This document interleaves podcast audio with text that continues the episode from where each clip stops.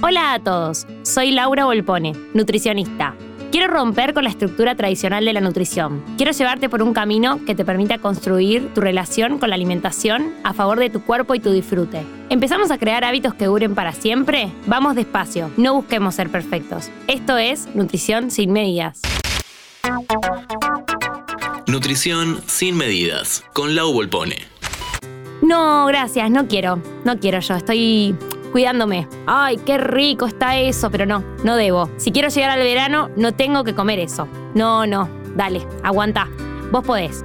En el camino a casa pasé por el súper y dije, bueno, como no comí la torta de cumple, me voy a comprar unas galletitas de arroz para merendar. Y ya que estaba, porque iba a venir una amiga, a la tardecita compré un paquete de galletitas, esas ultraprocesadas, para ella. Cuando llego a casa me como mis galletitas de arroz, con mermelada de frutilla, y ahí ya casi que vi el paquete de galletitas, pero no, frené y dije, listo, basta, comiste un montón. Preparé el mate porque venía mi amiga y cuestión que mi amiga me avisa que no iba a poder venir porque le pusieron un Ateneo en el hospital y si venía no llegaba a armarlo.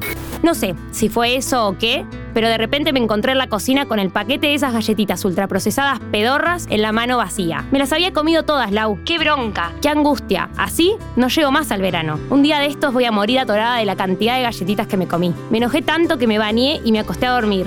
Obvio, no cené porque ya con lo que había comido me alcanzaba para tres días. Hola a todos, bienvenidos a un episodio más de Nutrición sin Medidas. Hoy hablamos de trastorno por atracón. Según el DSM-5, Manual Diagnóstico y Estadístico de Trastornos Mentales, el trastorno por atracón es comer en un periodo de tiempo corto una cantidad de comida mucho más grande de lo que la mayoría de las personas comerían en un periodo de tiempo similar, en circunstancias similares. Es la sensación de falta de control sobre lo que se ingiere. El trastorno por atracón se asocia a tres o más de los siguientes. Comer mucho más rápido de lo normal, comer hasta sentirse incómodamente lleno, comer grandes cantidades de comida, comer cuando no se siente físicamente hambriento, comer solo por sentir vergüenza por la cantidad que se come, sentirse disgustado con uno mismo, deprimido, angustiado o muy culpable después.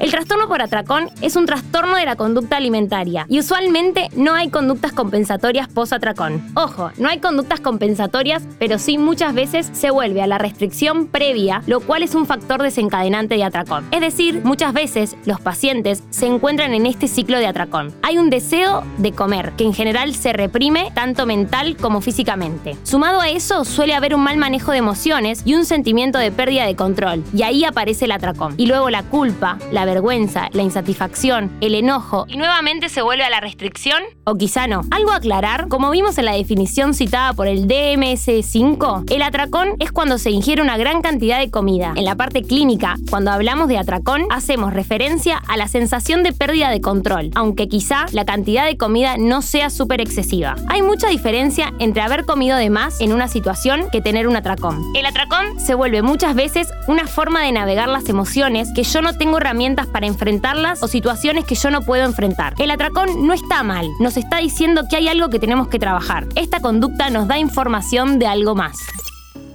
podemos ver el atracón como la punta del iceberg y debajo de esa punta varias situaciones o características. Por ejemplo, dietas, restricción, inseguridad alimentaria, desregulación emocional, experiencias de traumas, trastornos de la conducta alimentaria restrictivos, personas que en adolescencia tenían anorexia o una restricción muy fuerte, restricción del placer, insatisfacción corporal o sentimientos y personalidad de insuficiencia o insatisfacción constante.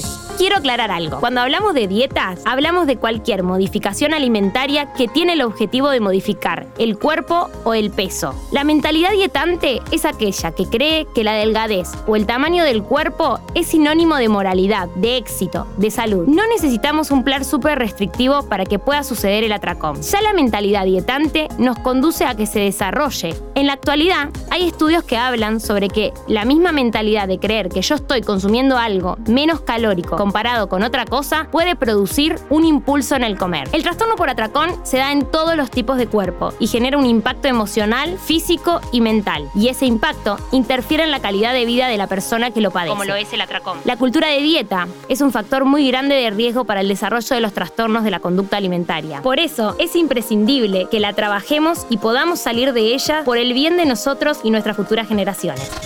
Nos vemos en el próximo episodio. Este episodio fue una producción de Interés General Podcast desde el 2020, acompañándote todos los días. Cinco minutos. Para que conozcas algo nuevo.